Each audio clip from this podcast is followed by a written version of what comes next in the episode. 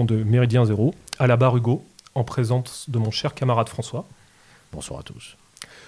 Aujourd'hui, une émission culturelle, une émission d'histoire. Nous allons parler notamment de la fin de l'Empire romain autour d'un concept longtemps euh, évoqué, celui de la décadence.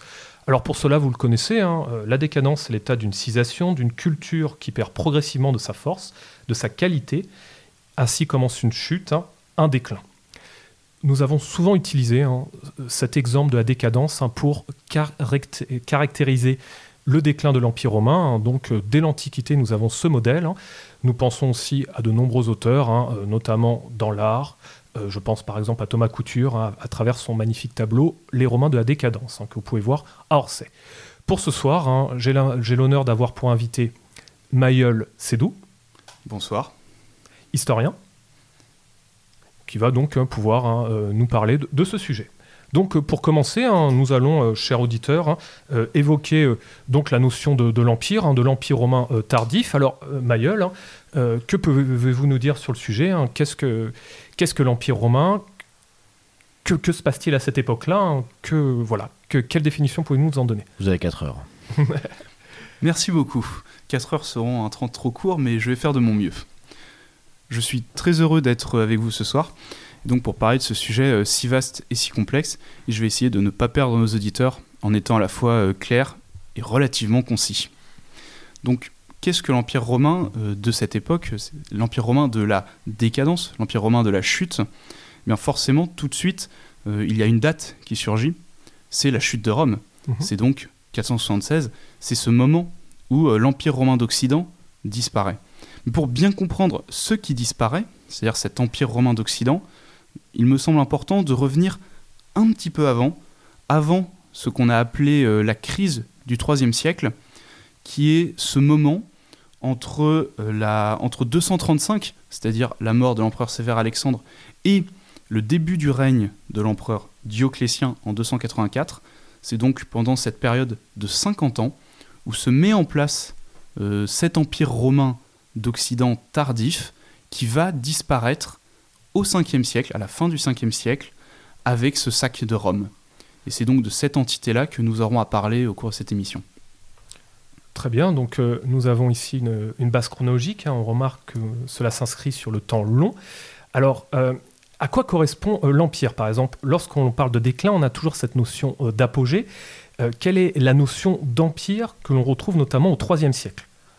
Base territoriale, définition politique Alors, est, quand on parle d'apogée, il faut toujours bien distinguer de quoi nous sommes exactement en train de parler.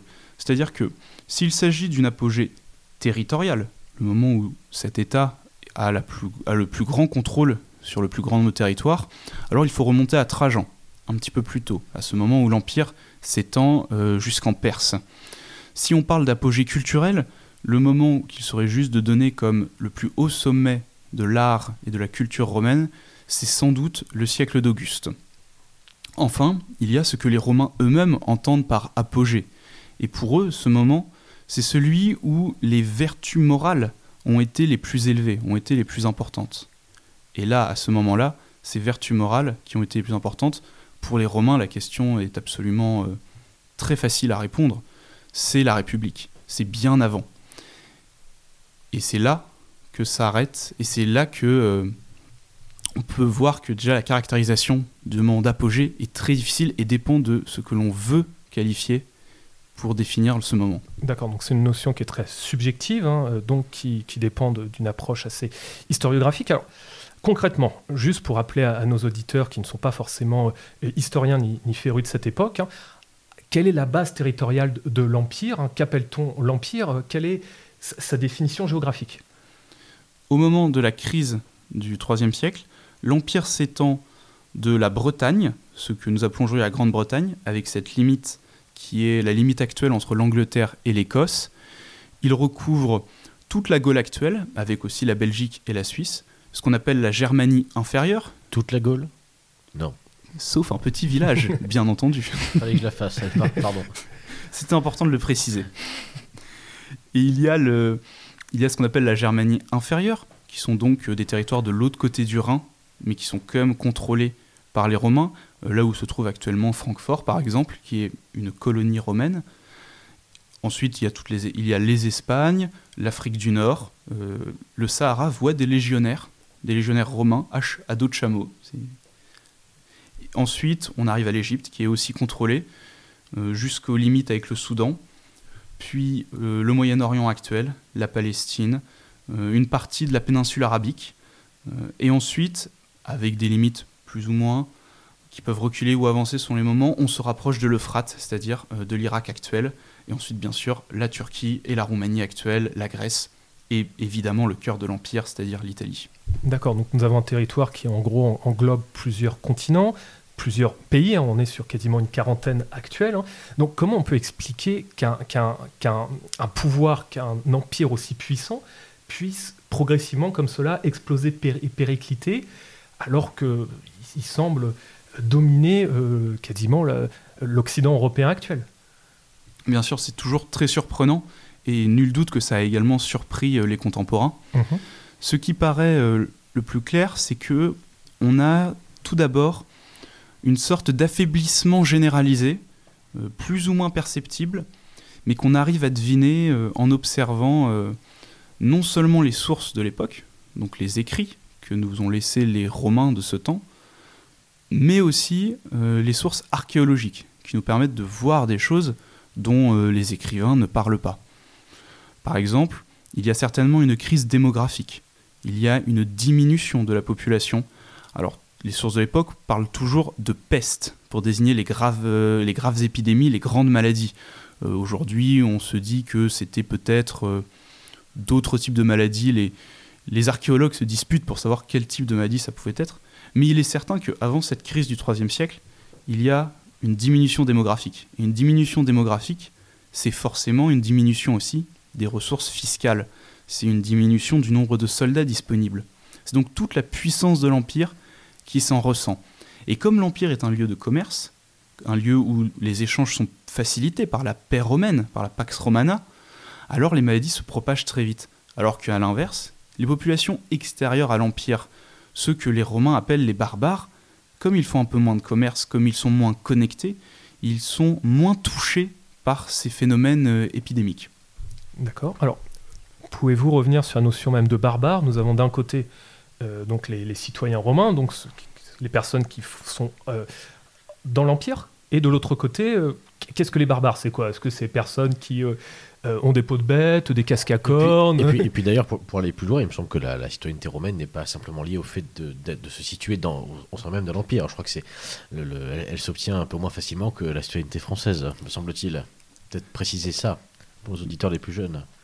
Bien sûr. Alors, il est très vrai que euh, la, citoyenneté romaine était beaucoup moins euh, universelle que la citoyenneté euh, française. On pouvait tout à fait être un sujet de l'Empire sans avoir la nationalité. ce qu'on appellerait aujourd'hui la nationalité, c'est-à-dire la citoyenneté.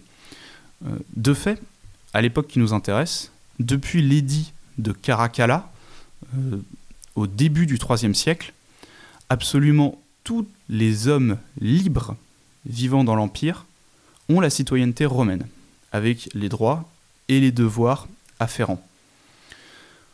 Pour caractériser ces barbares, donc euh, notez qu'on peut être un non-citoyen sans être un barbare. Maintenant, qu'est-ce qu'un barbare? Alors, le barbare, c'est celui qui fait bah bah bah. C'est celui qui ne parle pas romain, donc latin ou grec. C'est donc la personne qui ne s'exprime pas et qui par euh, voie logique, ne s'exprimant pas, n'a pas de pensée construite et donc beaucoup plus, d'après les auteurs romains, beaucoup plus sujet à ses propres passions et qui va donc être plus violent, plus imprévisible. Globalement, c'est toutes les populations, ce sont pardon, toutes les populations qui vivent à l'extérieur de l'empire.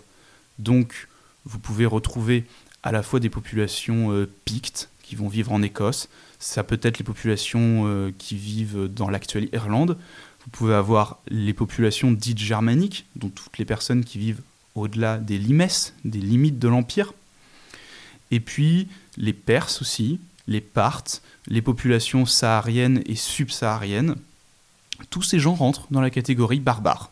Euh, c'est un mot qui, d'ailleurs, à cause de son sens très large, est aujourd'hui repris par les historiens.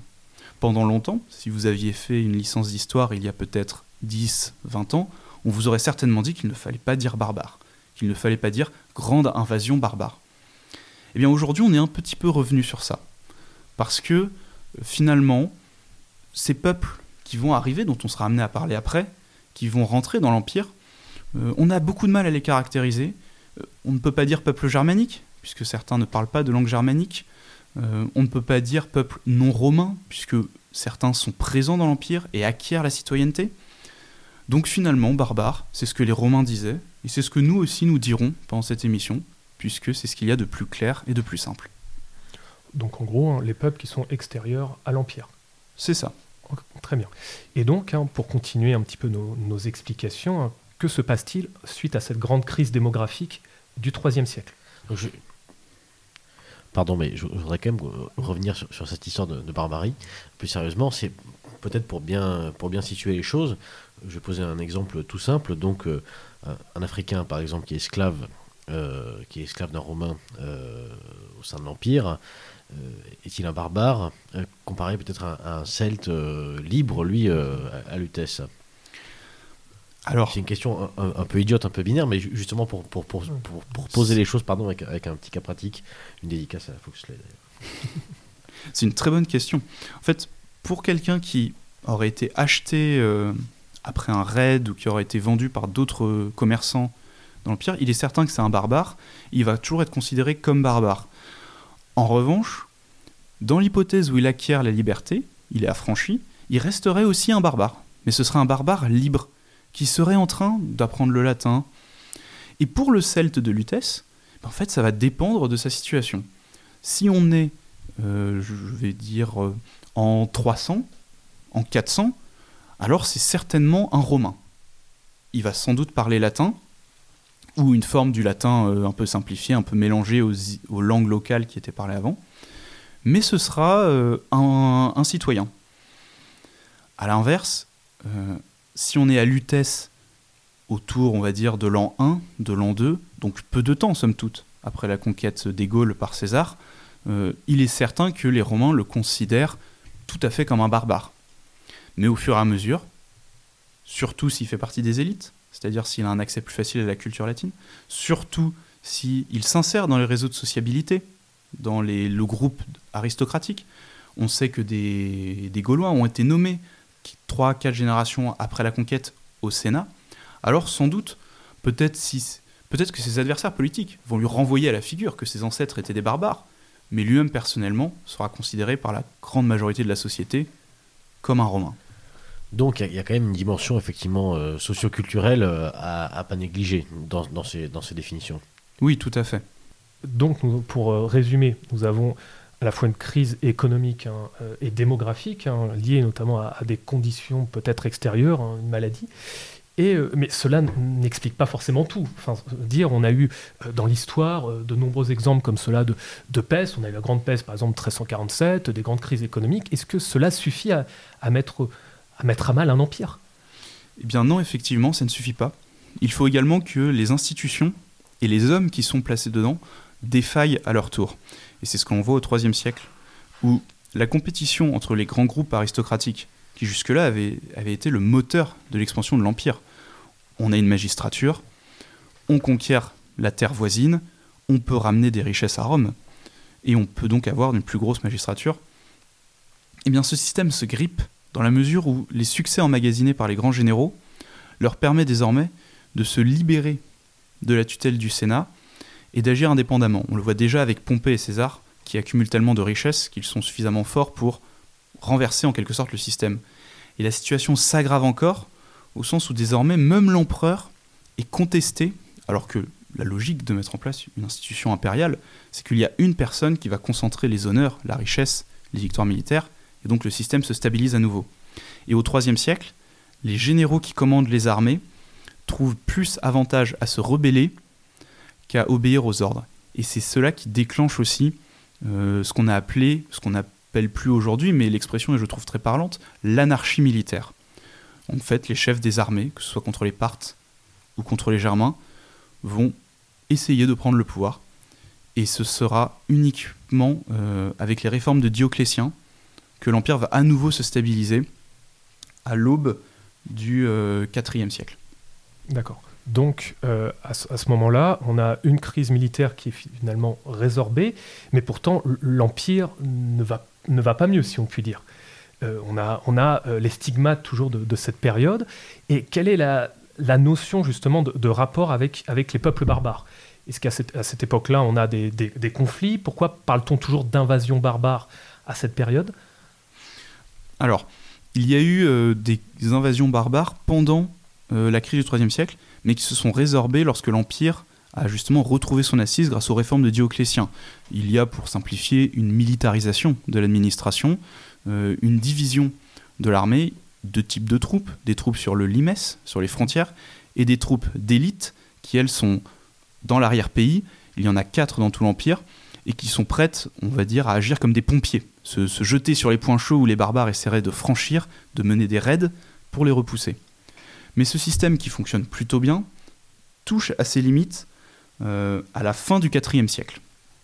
Et là, on entre dans une situation tout à fait difficile, euh, c'est-à-dire que des peuples euh, extérieurs à l'Empire, donc des barbares, rentrent en masse, et à cause de cet affaiblissement structurel dont nous parlions au début, il devient impossible à l'Empire de les vaincre et donc de leur imposer ces conditions. Et le moment charnière dont je pense qu'on va parler très rapidement, c'est la bataille d'Andrinople en 378. Très bien, bah, écoutez, allons-y, hein, mettons les pieds, les pieds dans le plat. Que s'est-il passé à cette bataille? Quels sont les contextes? Euh, voilà. Que pouvez-vous nous dire dessus? Alors, Je pense qu'il y a eu du combat. déjà. Voilà, ouais. des morts. je vois que nous sommes avec des gens brillants. Alors, tout d'abord, situons Andrinople, puisque ce n'est pas forcément évident. Euh, Andrinople, nous sommes à l'extrême pointe de la Turquie d'Europe actuelle, donc non loin des détroits du Bosphore, la frontière avec la Bulgarie et la Grèce actuelle. Dans cette région, que l'on appelle à l'époque la Dacie, euh, un groupe de barbares, qu'on va appeler les Goths, pénètre, euh, affronte les Romains, et étant suffisamment nombreux et suffisamment bien équipés, réussissent à mettre à mal l'armée romaine. À ce moment-là, un traité est négocié. On leur donne le droit de s'installer dans l'Empire. Ce n'est pas nouveau, l'Empire le faisait souvent. Les barbares étaient désarmés, installés sur des terres abandonnées, et les travaillaient, les, cultivaient, fournissaient des impôts, et fournissaient aussi des soldats. C'était un moyen de rentabiliser du terrain qui était abandonné. Il ne faut pas oublier que nous sommes dans un monde qui, par rapport à notre, est vide. Il y a très peu d'habitants par rapport à notre époque. Et donc, les terres abandonnées, les terres incultes, étaient fréquentes.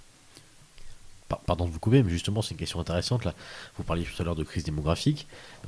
Pardon de vous interrompre sur, sur la bataille, mais euh, vous dites que le monde était vide. Est-ce qu'on a des, des chiffres un petit peu à, à donner, peut-être, pour, pour les mettre en, en perspective euh, pour, pour nos auditeurs? Alors, comme le disait un, un spécialiste d'histoire médiévale, la démographie euh, médiévale, c'est très précis à 50% près. Se- Selon la police, hein, les, les chiffres. hein, Alors il y a toujours euh, des chiffres. Ce qui est certain, c'est que l'Empire en son, son entier, à son apogée, a peut-être compté un million d'habitants. Qui à l'époque représentait peut-être un tiers de la population mondiale. C'est peu. C'est très peu. Et donc, vous imaginez bien que quand on a des grands centres urbains qui sont très peuplés, comme Rome, qui est un, monstre urbain, euh, avec euh, des dizaines de milliers d'habitants, le- reste du monde est assez vide. Donc, euh, un million d'habitants, c'est même pas Paris euh, aujourd'hui intramuros, grosso modo. Donc, Rome, ça ressemblait quoi? À Brive-la-Gaillarde, grosso modo, si on reste dans les parallèles un peu vaseux? Non, Rome c'était euh, Rome c'était plus grand que Brive-la-Gaillarde, mais effectivement, il faut euh, remettre les choses en perspective. Si on prend les murs de Rome actuels, si vous allez à Rome et que vous allez d'un mur à l'autre, que vous voyez fortifications, vous vous rendez bien compte que finalement, euh, c'est pas si gros. Et même Lutèce, qui était une grande ville quand même, tenait sur l'île de la Cité. Donc c'était des grosses villes par rapport au monde qui les entourait, mais effectivement, c'était pas très plein. Et donc les campagnes étaient évidemment aussi très très vides. Donc là, ça nous donne déjà une réflexion sur la bataille. On imagine très bien que la bataille d'Andrinople, on est loin des représentations de 300, des films comme cela, c'est-à-dire des milliers de combattants qui s'affrontent dans une espèce de mêlée euh, et, qu'on s'appelle des, centaines de milliers de morts, euh, voilà, du sang un petit peu dans tous les sens. Donc ce sont plus des petites batailles, on imagine. Il y avait concrètement combien un petit peu de, belligérants, combien, combien d'acteurs dans cette bataille? Je vais être euh, très lâche Mhm. et éviter de donner un avis très tranchant en disant quelques milliers dans les deux camps. Ce qui se passe, c'est que les Goths euh, ne sont pas satisfaits euh, de leurs conditions. puisque les fonctionnaires romains refusent de les alimenter, vendent certains membres de la population en esclavage. Or, les Goths n'ont pas été divisés, ils n'ont jamais été vaincus, ils vivent toujours entre eux, donc ils constituent une unité forte, et lorsqu'ils se soulèvent, c'est vraiment un peuple qui prend les armes. Il y, a toute, une armée qui se constitue très rapidement. Et l'empereur Valens, qui arrive de, Constantinople, sous-estime euh, euh, la force des Goths. On, sait que jusqu'au bout, les Goths ont essayé de négocier. Donc euh, manifestement, eux non plus n'étaient pas très sûrs de leur coup au moment d'affronter l'armée romaine. Mais la bataille se passe très mal pour les Romains. Une aile se fait isoler et détruire, et le reste de l'armée panique. L'empereur est tué au combat, ce qui est rarissime. Et les Goths gagnent la bataille et restent maîtres du terrain. C'est un traumatisme absolu. Alors une petite question, hein. vous avez parlé de l'empereur Valens qui venait de Constantinople, mais je pensais que l'empereur venait de Rome. Donc euh, pourquoi cela?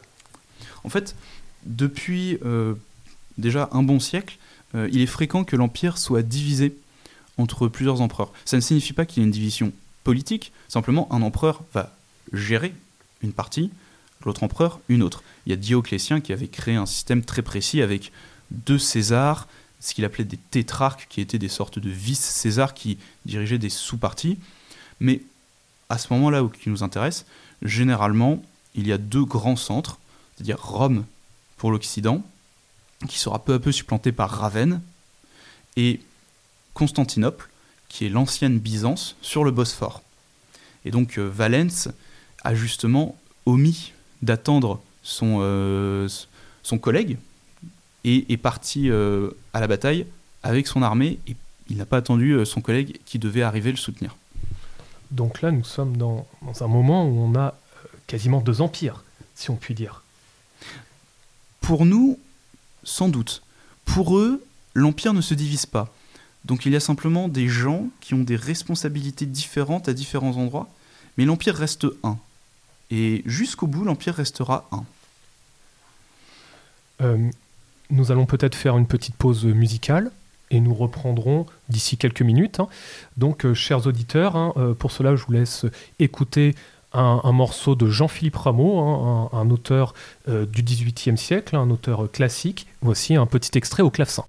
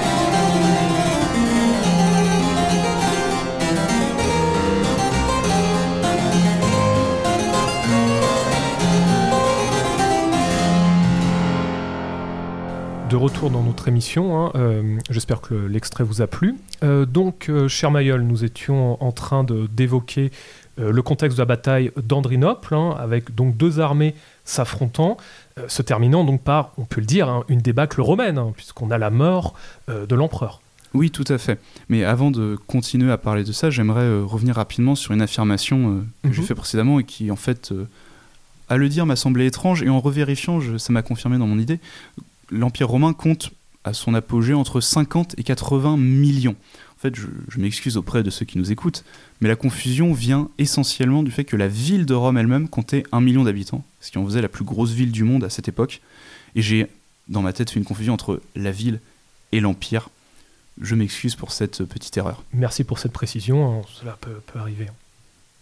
Donc, pour reprendre, hein, euh, comment se passe la guerre à cette époque-là? Comment euh, l'armée romaine, qui est considérée comme la meilleure au monde, célèbre pour ses légions, célèbre, notamment pour euh, reprendre un petit peu ces, fameuses techniques et cette discipline militaire, comment arrive-t-elle à être battue par des, par Goths, par des barbares qui, selon nos, représentations, sont souvent mal équipés, mal disciplinés? Donc, Expliquez-nous un petit peu d'où vient cette, cette forme, un petit peu comme vous l'avez évoqué, d'anarchie militaire dans cette bataille. Alors, ce qui se passe à ce moment-là, c'est que l'armée romaine, au moment de la bataille d'Andrinople, donc euh, pour rappel, euh, la bataille d'Andrinople, nous sommes en 378, mhm.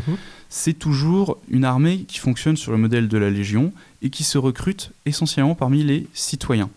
Les barbares, à ce moment-là, constituent seulement des auxiliaires. Euh, c'est donc une armée professionnelle de personnes qui consacrent entre 10 et 20 ans de leur vie, selon leur corps d'armée, à l'armée romaine. Et euh, c'est une armée qui se recrute parmi les petits propriétaires ou les citoyens libres peu fortunés. Et c'est là qu'on comprend tout de suite l'enjeu démographique, c'est que euh, suite aux saignées engendrées par la bataille d'Andrénople, mais aussi les batailles récurrentes qui vont suivre, puisque d'autres barbares vont profiter de cette situation, vont s'engouffrer dans la brèche, de plus en plus, il va être très difficile pour les Romains de recruter une armée. Et les empereurs vont en venir à des situations extrêmes où pour éviter de manquer de troupes, ils vont promulguer des lois qui obligeaient les fils de soldats à s'engager eux-mêmes dans l'armée. Et pour résoudre cette situation très difficile, dans le courant du IVe siècle et à partir du début du Ve siècle surtout, les armées vont de plus en plus embaucher euh, les fameux barbares qui s'installent de plus en plus sur le territoire de l'Empire romain. Donc on commence à se retrouver presque dans des situations, finalement c'est des barbares qui affrontent d'autres barbares. On n'a plus tout à fait cette notion d'un côté euh, euh, d'empire défini et de l'autre côté les, ennemis en, dehors du territoire.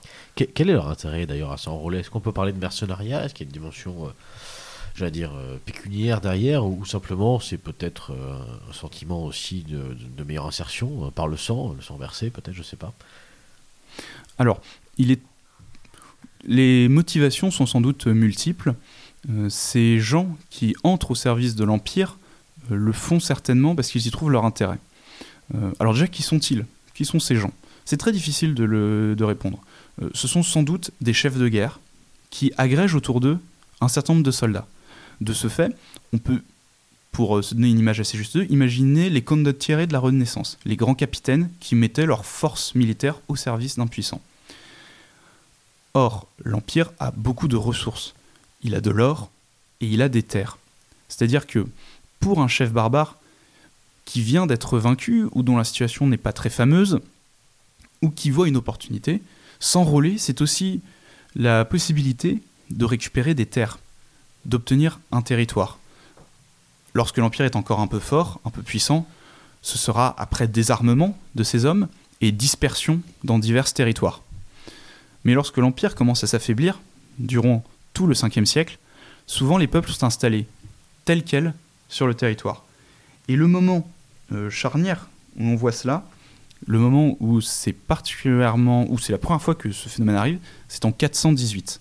En 418, les Goths, les Goths, donc les mêmes qui avaient battu euh, les Romains à Andrinople, qui après ont un peu pérégriné dans l'Empire, se sont battus ici et là, sont passés par l'Italie, sont ensuite passés en Gaule, réussissent à obtenir un traité de fédération, le, le Faux et Douce, et se font installer sur les terres de l'actuelle Aquitaine, sur un territoire qui irait de Bordeaux à Toulouse. Et ils obtiennent des terres et surtout le contrôle de ce territoire. Ils reconnaissent l'autorité de l'Empire. Ils sont, leurs chefs sont nommés magistrats de l'Empire romain, mais ce sont eux désormais qui administreront ces terres, et c'est le début de ces emprises territoriales qui deviendront par la suite les royaumes barbares. Alors il y a une notion sur laquelle j'aimerais bien revenir, hein. c'est notamment celle euh, de cette forme un peu d'expansion démographique, puisque vous avez évoqué tout à l'heure, hein. l'une des origines de la bataille d'Andrinople, c'est juste cette espèce de poussée comme cela de, peuples qui, euh, qui quittent un peu leur territoire et qui arrivent à la frontière euh, de l'Empire romain. Donc pourquoi d'un coup on a comme ça une espèce de, groupe de personnes qui veulent entrer dans l'Empire? Alors c'est une question qui est extrêmement difficile Parce que, tout d'abord, les barbares n'écrivent pas.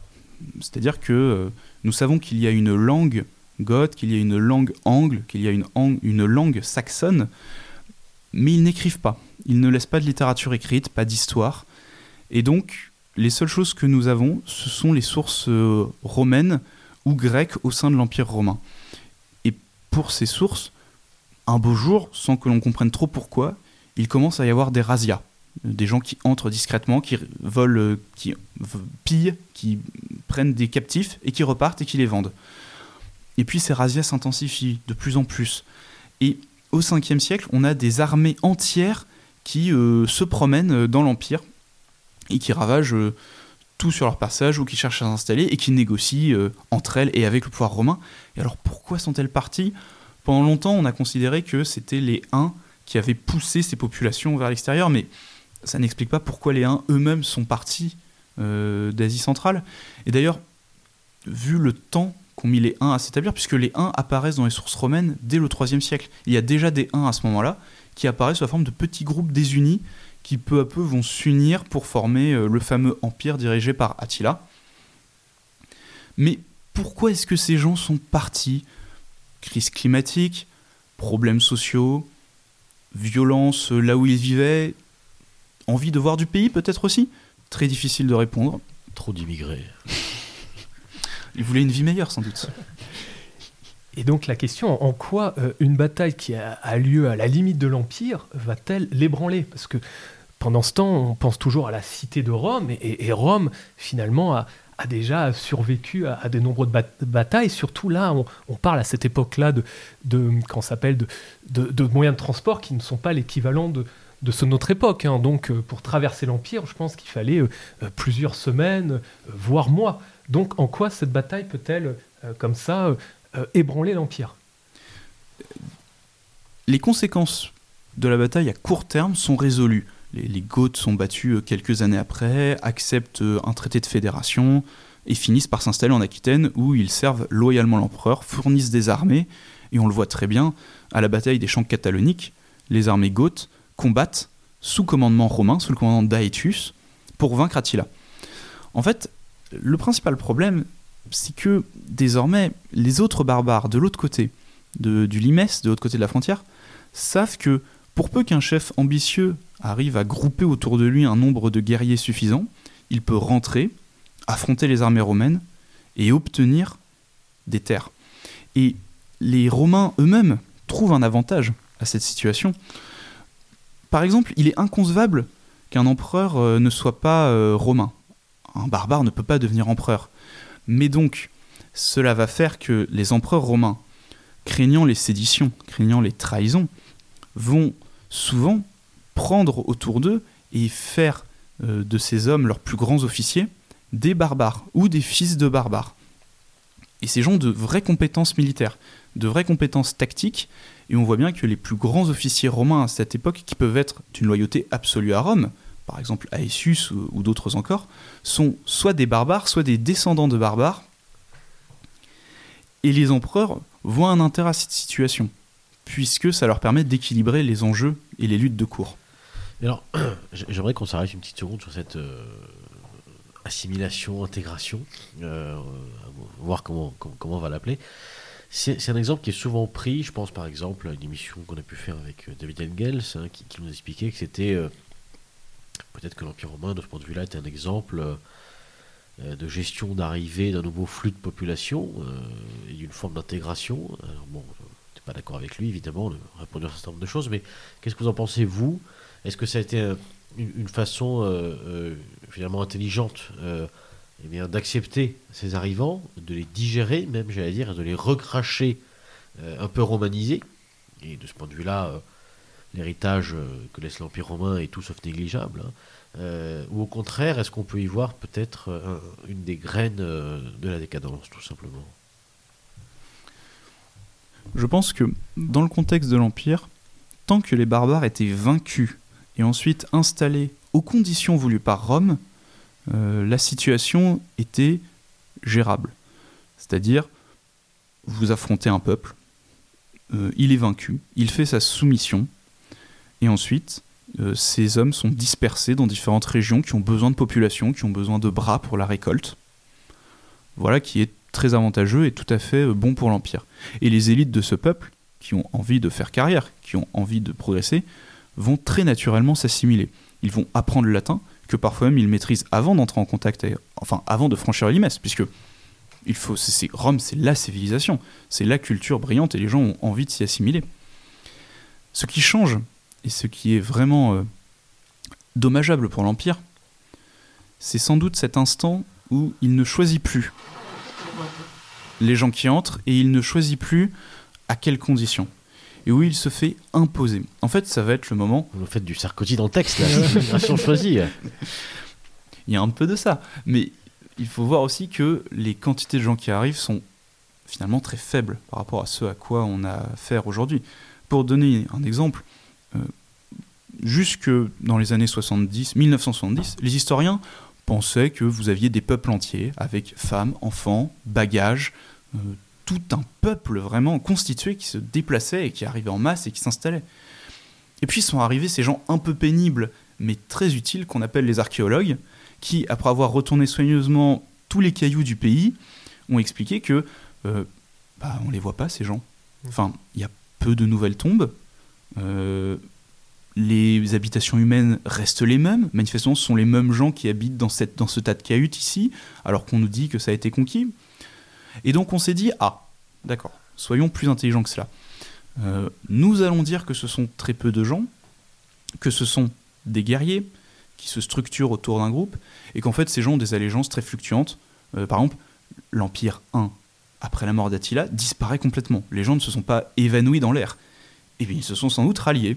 Soit ils sont allés à Rome, euh, soit ils se sont installés, soit ils ont rejoint d'autres armées errantes, et ils sont, ils sont mis à combattre pour d'autres seigneurs, et donc ils sont devenus goths, ils sont devenus francs. Soit euh, ils se sont euh, tout simplement euh, dispersés. Mais cela même n'est pas satisfaisant, puisque dans les sources écrites, on n'a pas de traces de ce genre de, groupe qui réussirait à, faire agréger les gens autour de lui. et donc aujourd'hui, on en vient presque à se dire que c'est sans doute des populations très éclatées, très dispersées. On peut tout à fait envisager que une même langue soit partagée par un grand nombre de tribus qui ont peu de relations entre elles. Et ce sont sans doute ces gens qui, au contact des Romains, euh, ont ressenti le besoin de se regrouper, de se constituer, pour pouvoir peser dans les négociations avec eux.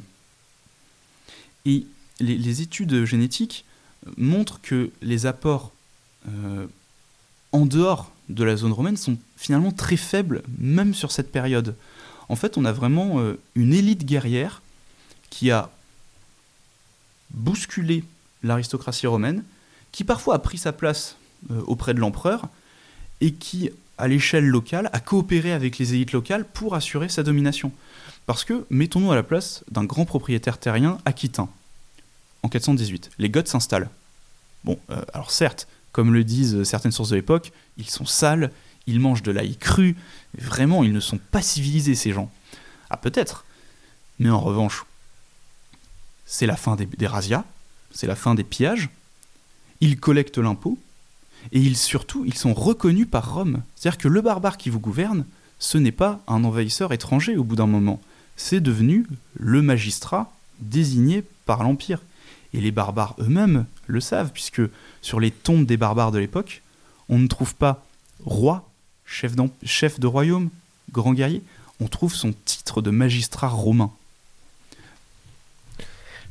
on se fait une image quand même euh, justement de la magistrature romaine et de ce, de ce que tout un chacun dans, le grand public, j'allais dire, peut en savoir, notamment sur la question du, du, du cursus honorum par exemple. On s'en fait une image quasi sacrée pour les Romains. C'est-à-dire qu'on voilà, on, imagine qu'on ne peut pas être magistrat si on n'est pas romain pure souche. Souvent, en plus, dans notre famille de pensée, on y ajoute des dimensions aussi raciales. Hein. on imagine que voilà, euh, quelque chose qui est lié au sang, au sol.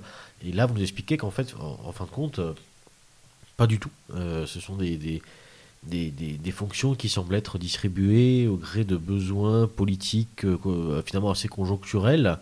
Et, on attend ça. Enfin, en, vous écoutant, je, je m'étonne un petit peu. Je me dis, tiens, mais c'est. Est-ce que c'est pas euh, aussi une espèce de salissure finalement de, de, de, ce beau cursus room qu'on a tendance un peu à sanctifier, à sacraliser parfois?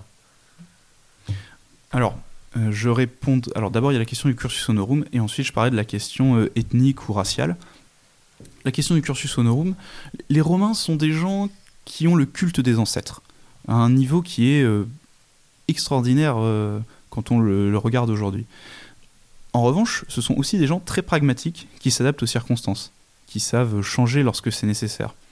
Donc le cursus honorum reste tel qu'il est, avec sa liste de grades, en quelque sorte, de fonctions, pardon, à passer, dans lequel il faut avoir été. En revanche, le contenu réel de ce titre, lui, peut évoluer.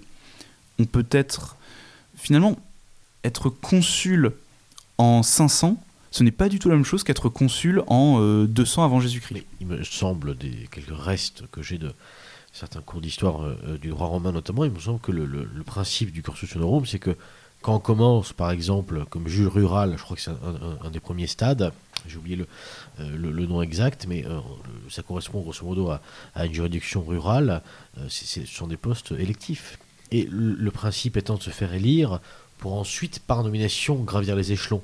Donc il y a cette idée quand même de d'une élite savamment entretenue, monter en compétences, monter en gamme avec une vraie expérience. Hein. C'est-à-dire qu'on commence juge rural et on termine euh, consul, donc euh, on va dire grand administrateur, mais qu'à la base, on a été quand même choisi par ses concitoyens, avec encore une fois toute la puissance hein, de la citoyenneté romaine, euh, en tout cas des origines. Et là, avec ces nominations un petit peu sauvages, on a l'impression que ça vient voler en éclat quand même. Alors, il y a très clairement un changement en fait, déjà, sous l'Empire, euh, de plus en plus, certaines magistratures deviennent prérogatives impériales. C'est-à-dire que c'est l'empereur qui nomme. Vous êtes nommé, vous êtes nommé responsable de telle euh, province. Vous êtes nommé responsable de tel poste dans la ville de Rome. Par exemple, préfet du prétoire, ce n'est pas électif. Vous êtes choisi par l'empereur. Et en fait, ce qui se passe avec la crise du IIIe siècle et le fait qu'on a des armées en campagne partout, que toutes les provinces doivent se militariser, c'est que finalement l'empereur récupère l'ensemble des nominations. Alors il y a toujours un cursus honorum à l'intérieur de la ville de Rome. Et dans la plupart des villes, vous avez des cursus honorum qui sont souvent calqués sur celui de Rome, où là on est élu par ses concitoyens.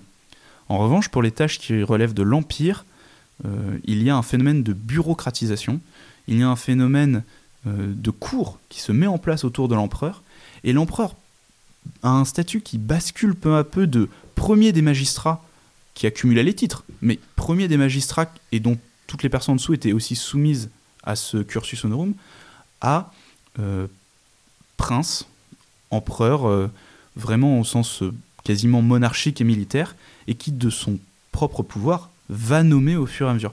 L'évolution se fait sur les 2e, 3e, 4e siècles, et en fait les barbares viennent s'insérer dans ce système et profitent à leur tour de cette nomination que les empereurs donnent. Et certains titres, effectivement, deviennent, comment dirais-je, totalement honorifiques. C'est-à-dire que Clovis, par exemple, là je, fais un petit bond euh, en avant, mais pour illustrer, Clovis était consul. Et on se doute bien que euh, Clovis consul, il n'a ni fait le cursus honorum, ni rempli les fonctions euh, qui sont celles d'un consul sous la République. Mais pour autant, cette perte de valeur quand même sur, le titre des fonctions, elle est aussi symptomatique, non? Et, le fait qu'elle se fasse sur le temps long, ça vient là encore peut-être appuyer l'idée selon laquelle euh, euh, l'Empire serait tombé finalement tout seul. Et, et, je suis tout à fait d'accord. En fait, au fur et à mesure, il y a vraiment une, une perte de contrôle de l'Empire, perte de contrôle qui est territoriale. Certains territoires échappent tout simplement à l'Empire. Par exemple, la Grande-Bretagne, à un moment donné, ce qui s'est passé, c'est que les empereurs ont dit Nous ne viendrons pas vous aider nous ne pouvons plus nous occuper de vous. Et euh, les, euh, ceux qu'on appelle les, euh, les celto-bretons, pardon, les celto-romains, donc les, les bretons romanisés, ont dû faire avec, ont dû se débrouiller. il y a une perte de contrôle sur les nominations, ce qu'on vient de dire pour le cursus honorum. Il y a une perte de contrôle sur le territoire au sens fiscal, c'est-à-dire que une grosse ville va finir par obtenir une exemption d'impôt et on ne reviendra pas dessus. Les barbares en acquis, par exemple, vont être en Aquitaine pour leurs bons et loyaux services, ne, verseront plus euh, la, tous les impôts à Rome. Ils en donneront une partie peut-être. Mais le gros euh, du, euh, du, fisc, les barbares conservent le système fiscal romain. Ils voient bien que c'est efficace et ils n'ont aucune envie de renoncer à cette source de financement. Le, fisc échappent peu à peu à Rome. Et là, on entre dans le cercle vicieux. Euh, vous faites venir des barbares pour combattre pour vous parce que vous n'avez plus les moyens d'équiper votre armée. Ils gagnent, ou ils se révoltent, ça arrive souvent aussi. Vous leur confiez des terres. Et vous diminuez de ce fait vos ressources fiscales. Et donc, à la prochaine crise, au prochain affrontement, vous allez devoir engager d'autres barbares, puisque vous n'avez plus les moyens vous-même d'équiper, ou recourir à ces barbares qui vous sont censés être loyaux, mais qui vont exiger des titres, qui vont exiger euh, des terres. Et au fur et à mesure, l'Empire romain perd son contrôle et est de plus en plus réduit à, à compter sur ces euh, puissants, sur ces, ces puissants barbares, qui, pendant un bon moment encore, vont être fascinés par Rome et vont respecter la majesté impériale, le pouvoir romain, mais qui au fur et à mesure vont mesurer qu'ils peuvent avoir plus et qu'ils peuvent en fait se passer de l'autorité impériale. Et c'est ce qui arrive avec ce qu'on appelle la chute de Rome en 476. Alors, il y a juste une question sur laquelle euh, je voulais revenir, c'est une question que tout le monde s'est posée un jour, historien ou non, c'est pourquoi une logique impériale à vouloir conquérir une partie de l'Europe jusqu'à avoir un territoire complètement incontrôlable sachant qu'on a vraiment une, différence entre la population et un espace à contrôler. Donc forcément, on est dans une situation qui semble un petit peu, selon toute logique, inéluctable. pourquoi en fait y a-t-il vraiment une pensée, une logique impériale qui vise à, constamment augmenter son territoire ou avoir un contrôle complet sur, sur, tout, sur tout l'Imès? Alors, il y a une idéologie impériale mhm. qui dit que Rome est euh, caput mundi, la tête du monde et que Rome est appelée par son destin à dominer la terre entière. Mais cela, c'est le discours. En pratique, pourquoi Rome s'étend? Eh bien, en fait, l'explication la plus euh, convaincante que nous ayons aujourd'hui, c'est de considérer que c'est la compétition interne qui motive les, ambitions extérieures. C'est-à-dire que l'exemple de César est très parlant. Je vais en parler puisque César est quand même relativement connu. Euh, il fait partie d'un triumvirat. Euh, on le nomme euh, consul, pardon, on le nomme gouverneur de la Gaule transalpine et cisalpine. Que peut-il faire pour accroître sa richesse, gagner les faveurs du peuple romain et briguer de plus grosses magistratures lorsqu'il reviendra à Rome? Il faut qu'il ait de l'argent, il faut qu'il ait des moyens, faut qu'il puisse donner.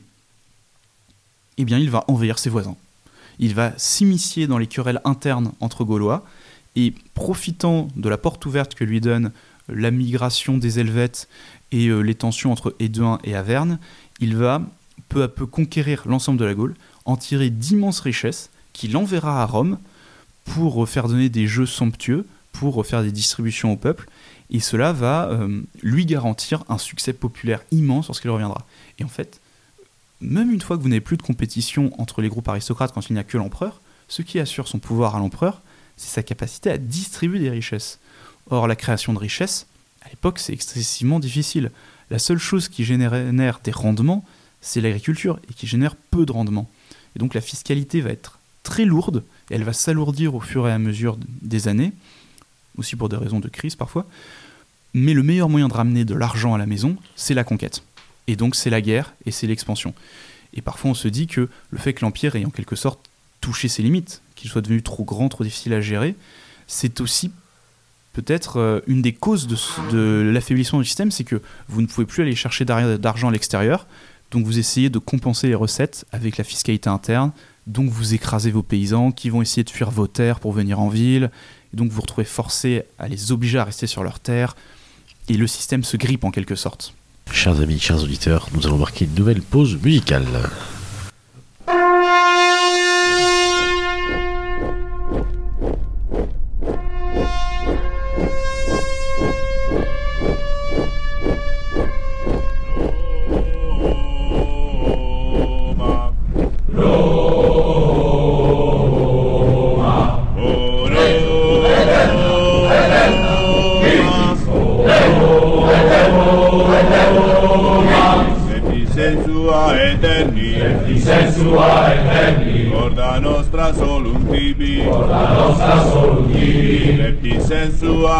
Eterni Lepti sensua eterni Vita nostra solum tibi Vita nostra solum tibi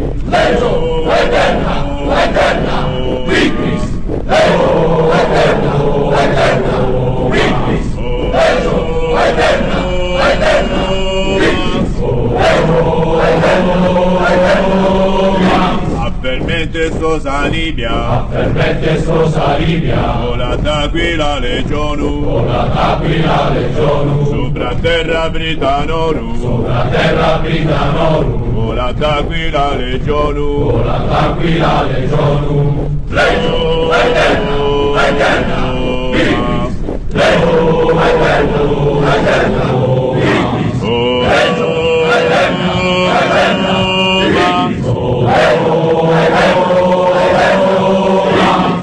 italica suavi, Italica suavi, nostrum munus patri martis, nostro munus patri matris, Italica suavi, Italica suavi, nostrum munus patri martis, nostro munus patri matris, Lego eterno, eterno,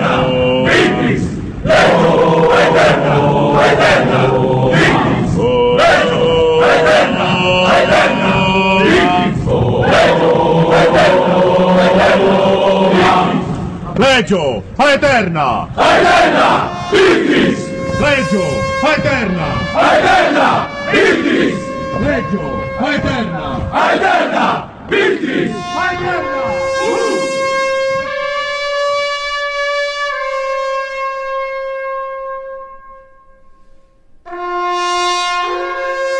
De retour, chers auditeurs, pour notre émission. Euh, donc, nous avons évoqué avec Mayol euh, le contexte de ce qu'on peut appeler le, déclin de l'Empire, hein, qui s'explique par, plusieurs modèles. Donc, à partir de la défaite d'Andrinople, cela va entraîner un, ensemble de phénomènes hein, qui va se traduire notamment par euh, le saccage de Rome en, en 410. Alors, il va en avoir plusieurs, mais le plus important, c'est celui de 410 par euh, le chef euh, Go Alaric. hein. Euh, puis ensuite, hein, l'éclatement, on peut dire, de l'Empire romain d'Occident en différents royaumes, hein, et la création de ce qu'on appellera ensuite l'Empire byzantin, c'est-à-dire l'Empire romain d'Orient. Donc, pour essayer de euh, rapidement euh, euh, élucider cette thématique, je vous propose, hein, chers auditeurs, d'aller tout de suite vers le cœur un petit peu de, notre sujet, de notre émission, hein, le concept même autour de la décadence et du déclin de l'Empire romain. Oui, avec, une question, semble-t-il, toute simple, mais qui, que j'ai jamais enten- en tout entendu poser. On parle de décadence, et c'est vrai que ce terme, alors on, pourra en débattre, euh, c'est une question philosophique qu'on n'abordera pas ce soir, mais, euh, ce, terme, à mes yeux en tout cas, renvoie vraiment à cette idée de euh, d'é- d'éclatement général et brutalisé et très rapide, et, même si on, quand, ou, même, j'allais dire, de, faiblesse, d'auto-sabotage. Hein, si, on s'en réfère un peu à l'idée qu'en donne Spengler, typiquement, hein, c'est ce qu'on va retrouver sur- sur- sur l'Occident, cette idée que voilà, on s'affaiblit nous-mêmes parce qu'on a été trop loin, etc. Euh, là, ce qu'on a évoqué, c'est plutôt un pourrissement de l'intérieur, euh, avec effectivement une partie, j'allais dire, de, d'auto-sabordage. hein, on a parlé des institutions, mais un lent pourrissement de l'intérieur qui soit d'ailleurs euh, politique, militaire, démographique et peut-être, en tout cas certains en jugeront, spirituel. On, reviendra sans doute là-dessus dans, cette troisième partie. Une première question, est-ce que c'est vraiment, à vos yeux, bien sûr, parce que personne ne sera jamais d'accord, mais euh, justifié de parler de cette décadence il me semble que le mot déclin est quand même peut-être un peu plus euh, approprié.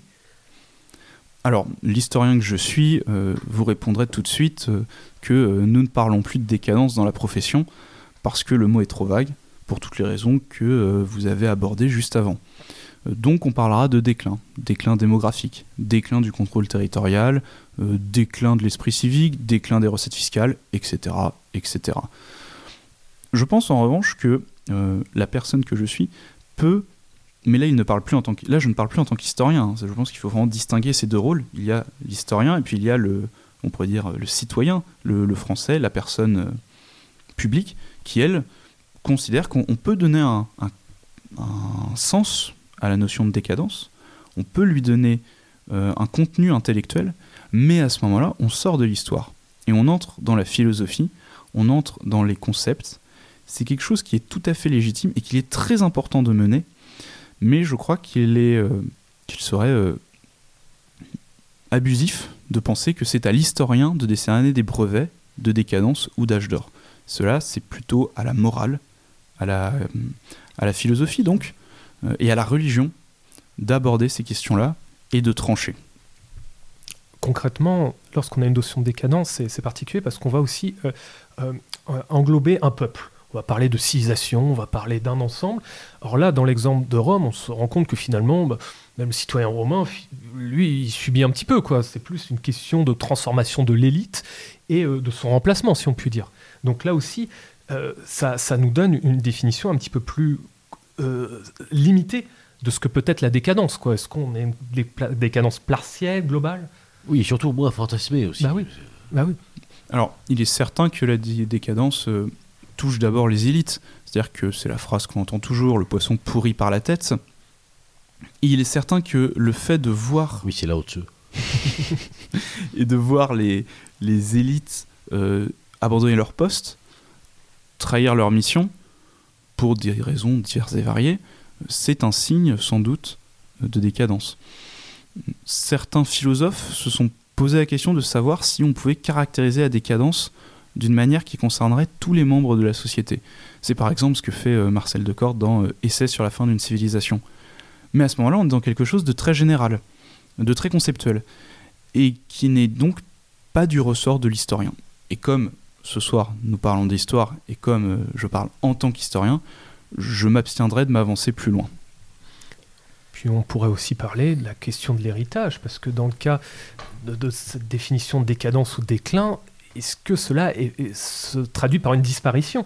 Puisque quand on le voit dans, dans les sujets évoqués, on, passe, on parle notamment euh, à la christianisation du monde, du monde européen, du monde occidental, l'Empire byzantin qui va encore survivre pendant quasiment un millénaire. On est loin quand même euh, d'un coup la, disparition euh, de l'Empire romain. C'est-à-dire l'héritage va même durer pendant tout le Moyen Âge et même continuer même à l'heure actuelle. Oui, tout à fait. Et pour moi, euh, il y a deux héritages majeurs de cet empire romain d'Occident. Le premier n'est même pas un héritage, c'est une continuation. L'empire romain d'Orient, qu'on a appelé empire byzantin, qui lui-même ne s'est jamais désigné ainsi. Il s'est toujours désigné sous le nom d'empire romain, même jusqu'en 1453, qui est donc la chute de Constantinople et la chute de, de cet empire romain d'Orient. Cet empire romain se voit, se perçoit et est perçu comme le continuateur. Et pendant longtemps, les royaumes barbares, qui ont donc, comme on l'a dit, ont déposé le dernier empereur euh, d'Occident et ont envoyé les emblèmes impériaux à Constantinople, reconnaissent son autorité. Je mentionnais Clovis tout à l'heure. Celui qui a donné son titre de consul, c'est euh, celui que, à l'époque, nous aurions appelé l'empereur romain d'Orient, mais qui à ce moment-là est simplement empereur romain et qui siège à Constantinople. Et pour la question religieuse, l'héritage en Occident est sans doute euh, massif, c'est sans doute le principal héritage de Rome. C'est-à-dire que l'Empire est devenu chrétien sous Théodose. Alors on se trompe parfois, on, dit Constantin. En fait, Constantin, c'est l'édit de tolérance.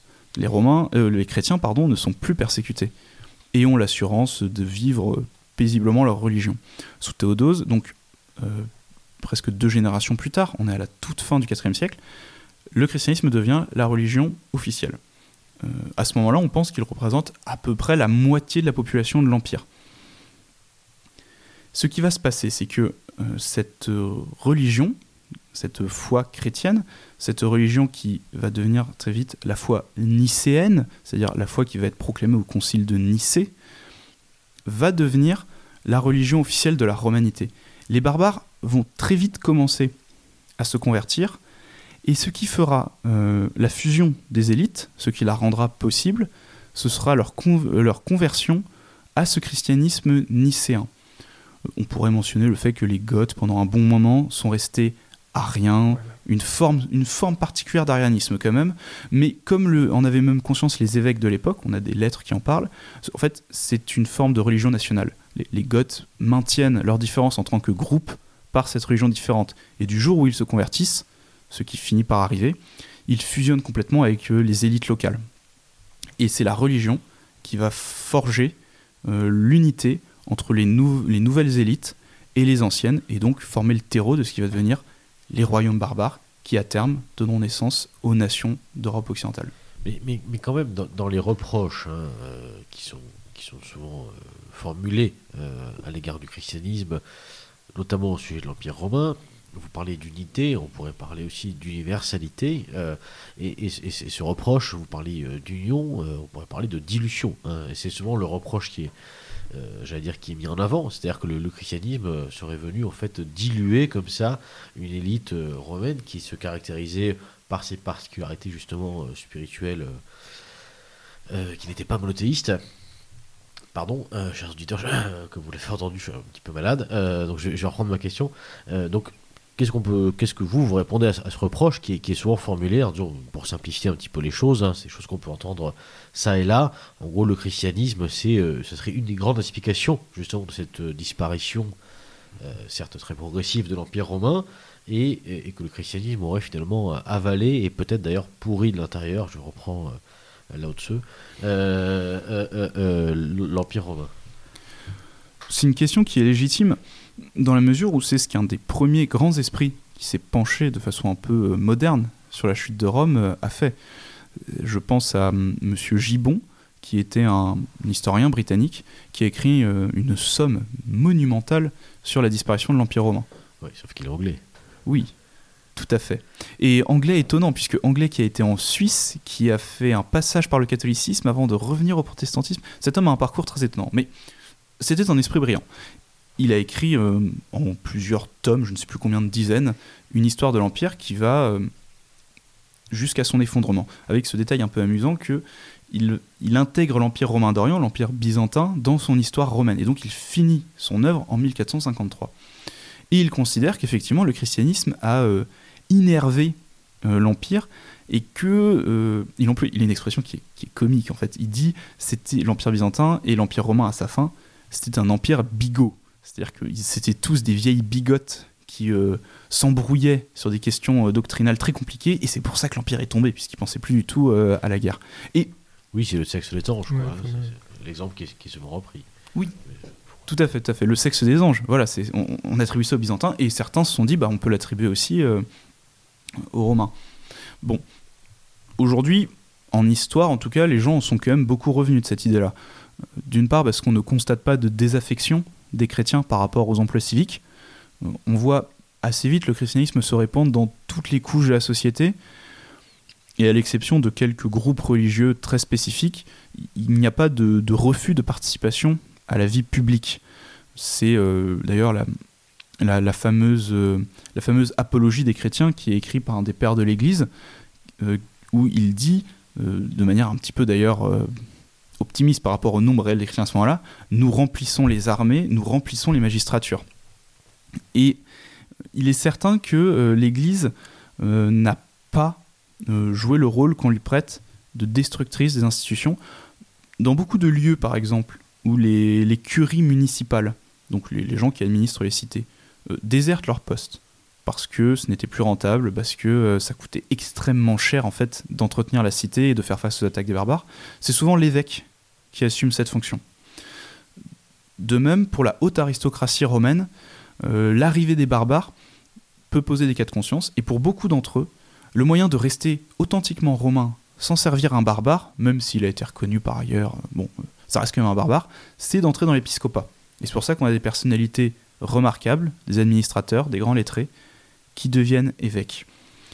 En fait, ce que Gibbon dit, on a beaucoup de mal à le constater dans les sources. C'est-à-dire que on voit bien que c'est plutôt un avis qu'il avait sur le christianisme qui va nourrir sa vision historique, mais lorsqu'on regarde les sources sans trop de préjugés, on a du mal à trouver cet élément-là. Et donc, c'est un avis qui a été quand même globalement abandonné. En fait, on voit mal qu'est-ce qui, dans le christianisme, provoquerait cet effet spécifique euh, d'abandon du monde une, question qui, peut être un petit peu taquine, mais souvent on a, utilisé euh, l'Empire romain comme le grand exemple de la décadence en faisant même des parallèles avec notre époque.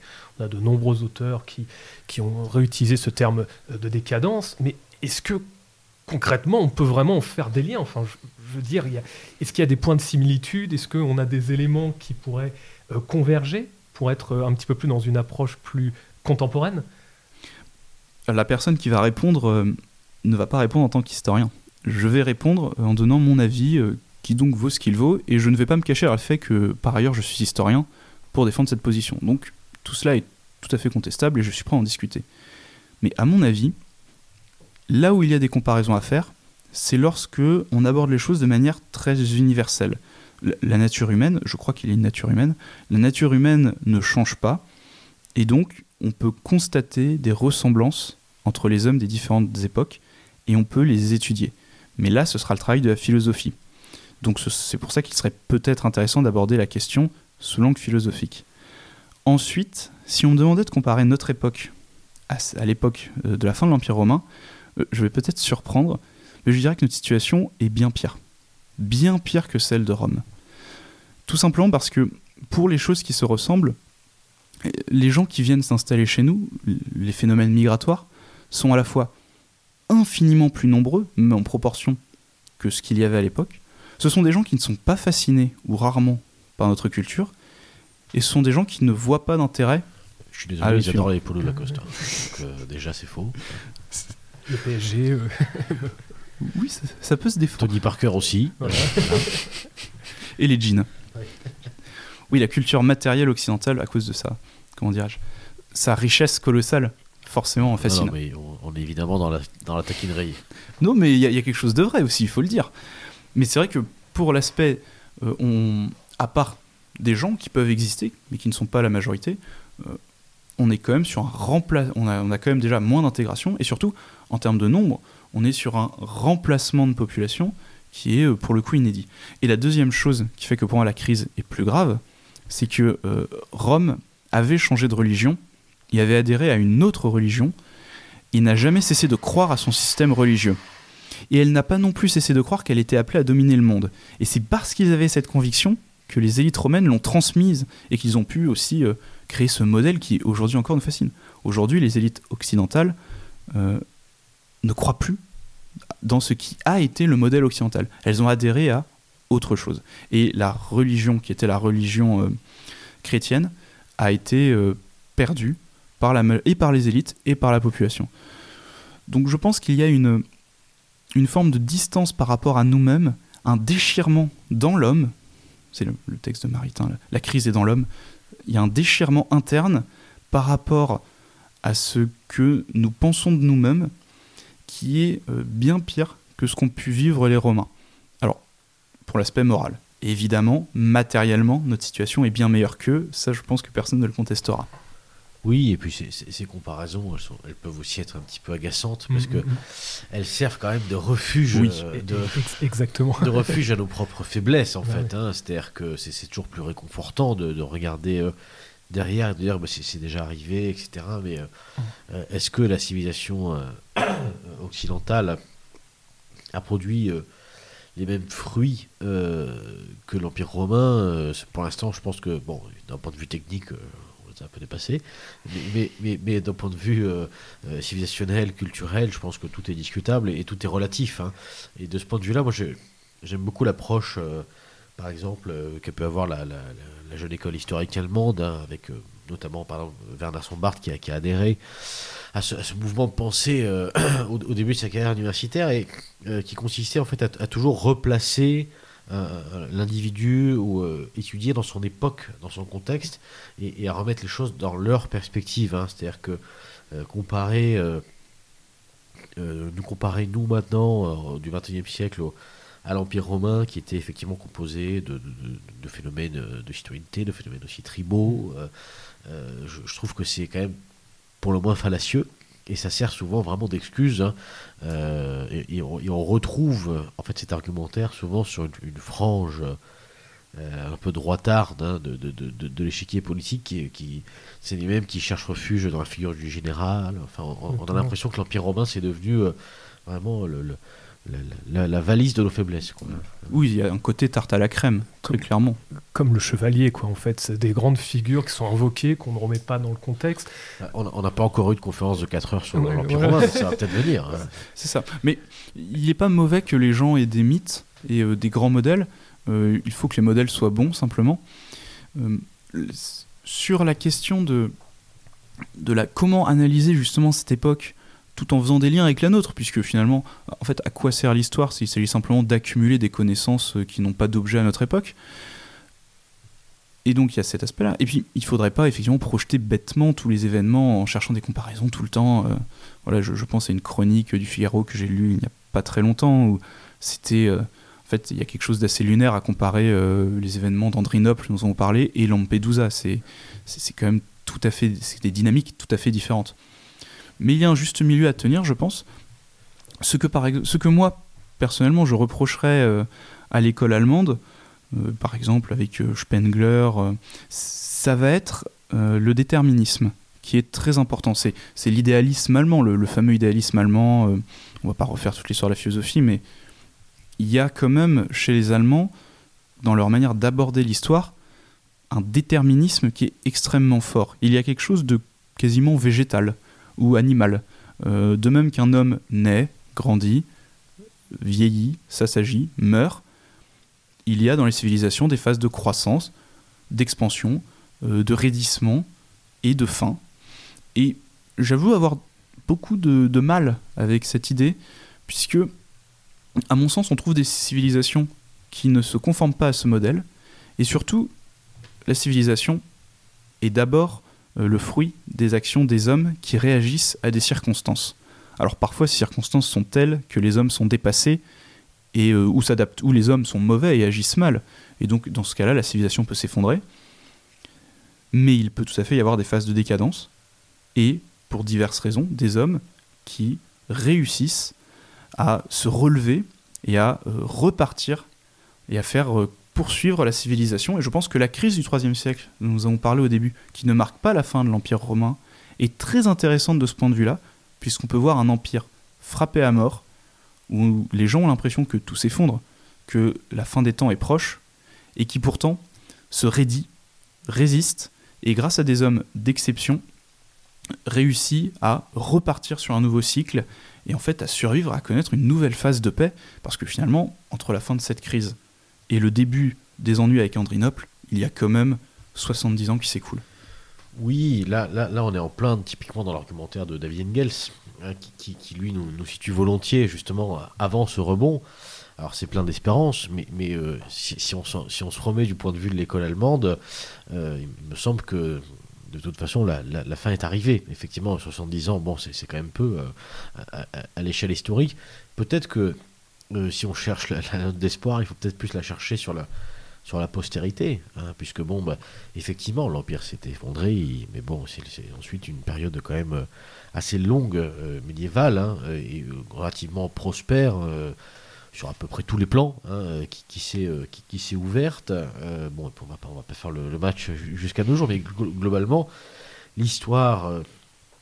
Giorgio Loki disait que c'était l'éternel retour à l'identique, mais, globalement, il y a effectivement des cycles, peut-être qu'il nous faut simplement les accepter, et, nous placer dans une, démarche, euh, j'allais dire, euh, en de clin d'œil à, à of Fire, mais dans une démarche quasi archéo-futuriste, encore une fois, c'est-à-dire qu'il faut accepter, à un moment ou à un autre, la, la, fin d'une chose, y compris celle d'une civilisation. Et peut-être que c'est l'enseignement, en tout cas moi c'est l'enseignement principal que je tire de l'exemple romain, c'est que le plus beau peut-être euh, réside dans ses fruits postérieurs. Eh je suis très heureux que ce soit formulé de cette façon. Je suis tout à fait d'accord. Et je pourrais, je vais en profiter pour mentionner euh, une de mes marottes, qui est euh, Marcel de Corte, philosophe belge que j'ai déjà rapidement mentionné au début, qui dans Essai dans, euh, sur la fin d'une civilisation manifeste cette idée de façon très claire.